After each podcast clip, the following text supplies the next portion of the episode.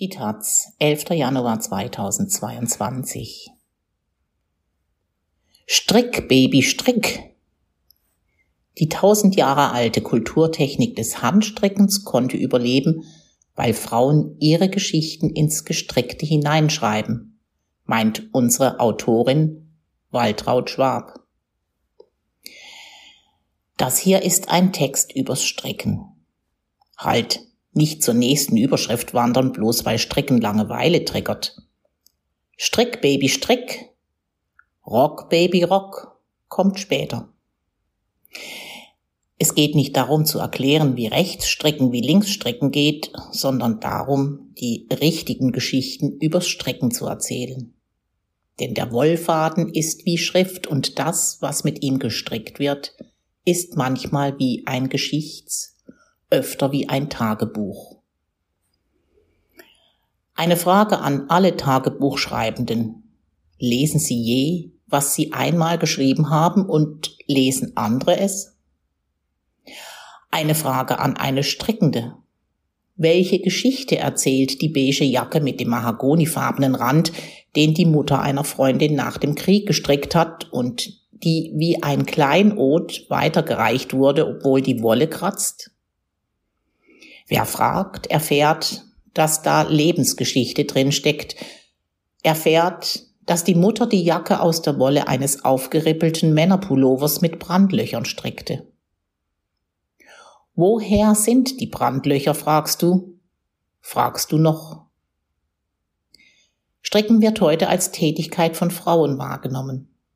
Das mag das Aufmerksamkeitsdefizit gegenüber dieser tausend Jahre alten Kulturtechnik begründen. Was Frauen machen, war zu lange irrelevant. Und dass Frauen stricken, stimmt ja heute auch. So richtig indes blieb diese Handwerkstechnik erst an ihnen hängen, nachdem die Strickmaschine 1863 erfunden wurde. Handstricken wurde erst weiblich, als es sich finanziell kaum noch lohnte, schreibt Ebba D. Drohlshagen in ihrem Buch Zwei links, zwei rechts. Da haben wir es. Dass zuvor nur Männer streckend am Werk waren, kann allerdings auch nicht stimmen, denn in der Renaissance gibt es Gemälde von streckenden Madonnen. Die hierzulande bekannteste stammt von Meister Bertram vom Anfang des 15. Jahrhunderts und ist auf dem rechten Flügel des Buxtehuder Altars.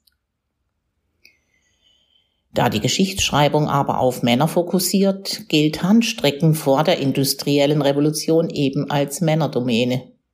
Und die Handstrecker sind nicht unschuldig daran, dass ein bereits Ende des 16. Jahrhunderts entwickelter manueller Strickapparat fürs Strümpfestricken in der Versenkung verschwand, weil die Handstreckergilden dagegen Sturm liefen. Strumpfstricken war eine Profession, das wollten sie sich von einer Maschine nicht nehmen lassen.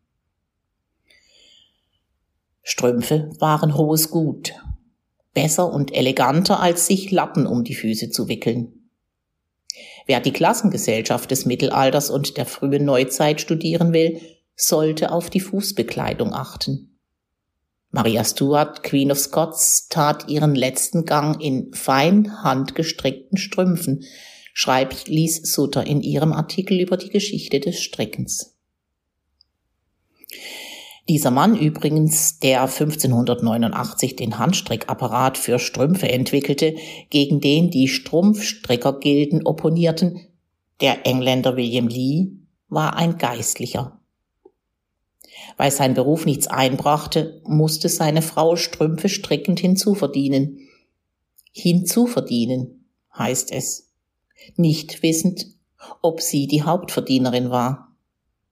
Immerhin, ihr Mann entwickelte eben diese manuelle Maschine, mit der das Strümpfestricken sechsmal schneller ging als per Hand. Das Patent dafür wurde ihm verweigert und nach seinem Tod verschwand die Maschine in der Versenkung.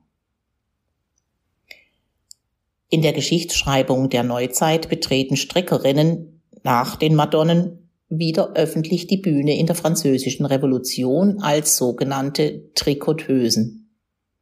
Es waren Jakobinerinnen, die strickend auf der Tribüne im Nationalkonvent saßen oder strickend den Hinrichtungen folgten. Bis heute gilt das Wort Trikoteuse im Französischen als Synonym für eine politische Radikale. Warum die Frauen sich strickend zeigten, beschäftigt die Geschichts- und Sozialwissenschaften, traten sie doch mit einer ihrer Tätigkeiten nach außen als Forderung nach gesellschaftlicher Teilhabe, wird vermutet. Was in Frankreich die Trikoteuse ist, sind in England und auch bei uns die Blaustrümpfe. Ein Schimpfwort für eine Frau, die nach Emanzipation strebt. Schon wieder Strumpf also. Wer die Geschichte des Strickens verfolgt, stößt immer wieder auf politisch relevante Zusammenhänge. Etwa strickten Frauen in ihre Arbeiten auch Geheimdienstinformationen hinein. Rechte und linke Maschen, das sind die Nullen und Einsen des binären Codes, das Lang und Kurz des Morsealphabets. Im amerikanischen Unabhängigkeitskrieg haben strickende Frauen in ihrem Gestrick Feindbewegungen weitergegeben. Im Ersten Weltkrieg auch. Und auch in der Gegenwart zeigen Frauen durch Strecken ihre Sicht auf Politik und Krieg, etwa wenn sie Panzer komplett einstrecken, wie 2013 vor dem Militärhistorischen Museum in Dresden. Oder bei den Pussyheads, diesen pinkfarbenen Mützen mit zwei Ohren, die Frauen massenhaft streckten und trugen, um den Sexismus von Donald Trump zu entlarven.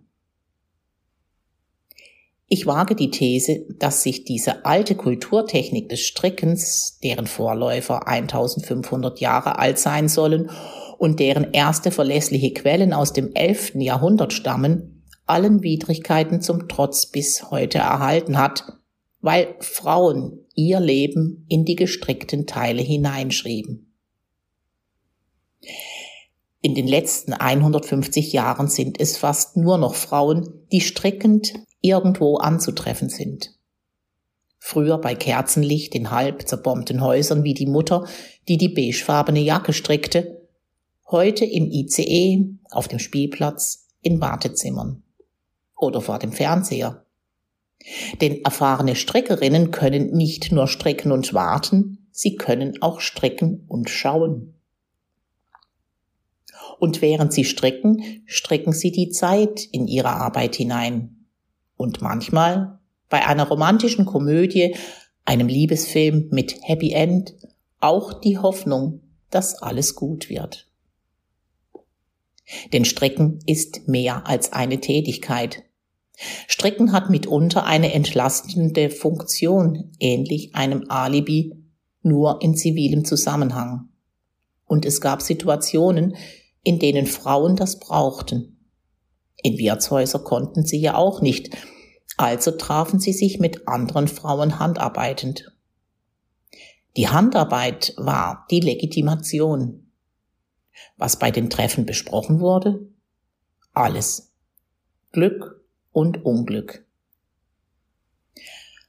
Auch für mich war Stricken Alibi, als ich es vor mehr als 50 Jahren lernte, denn in unserem Haus war Müßiggang verpönt. Man musste tätig sein. Lesen, malen, Löcher in die Luft starren, spazieren gehen waren keine Tätigkeiten. Stricken war okay. Seither kann ich es. Und stricke Geschichten in die Pullover.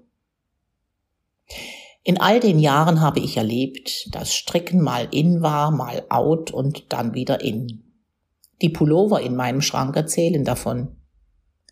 Für einen brauchte ich 20 Jahre. Ich fing an, als ich in London lebte, dann ging mir die Wolle aus, ich verlor die komplizierte Strickschrift und machte ihn fertig, als er mir in Berlin wieder in die Hände fiel, weil ich gleichfarbige, allerdings dickere Wolle aufgetrieben hatte.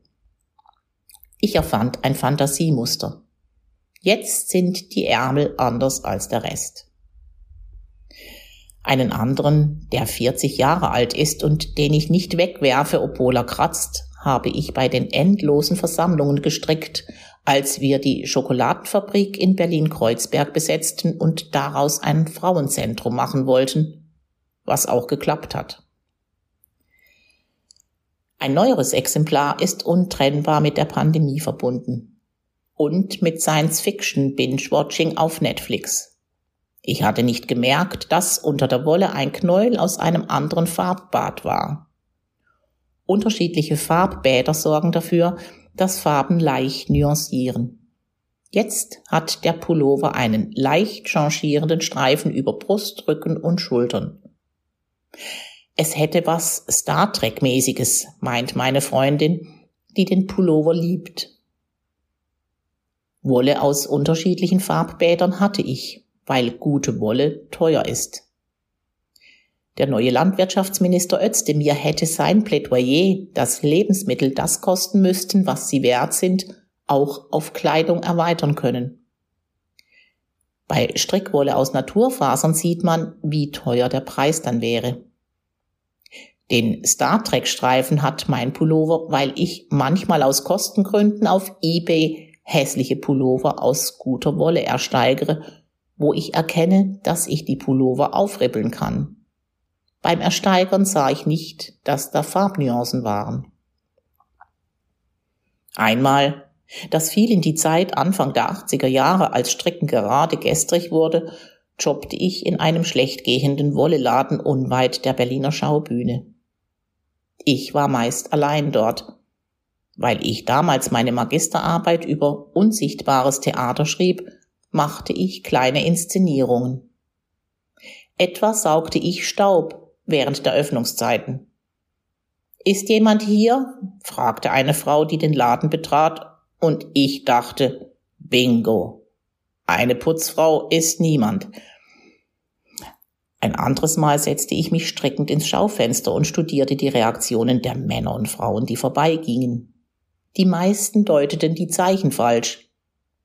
Die Männer checkten mich. Es störte sie nicht, wenn ich sie dabei beobachtete. Die Frauen blickten zu Boden, wenn sie mich bemerkten, und hasteten weiter. Nur Jutta Lampe, die Schauspielerin an der Schaubühne war, zwinkerte mir beim Vorbeigehen zu.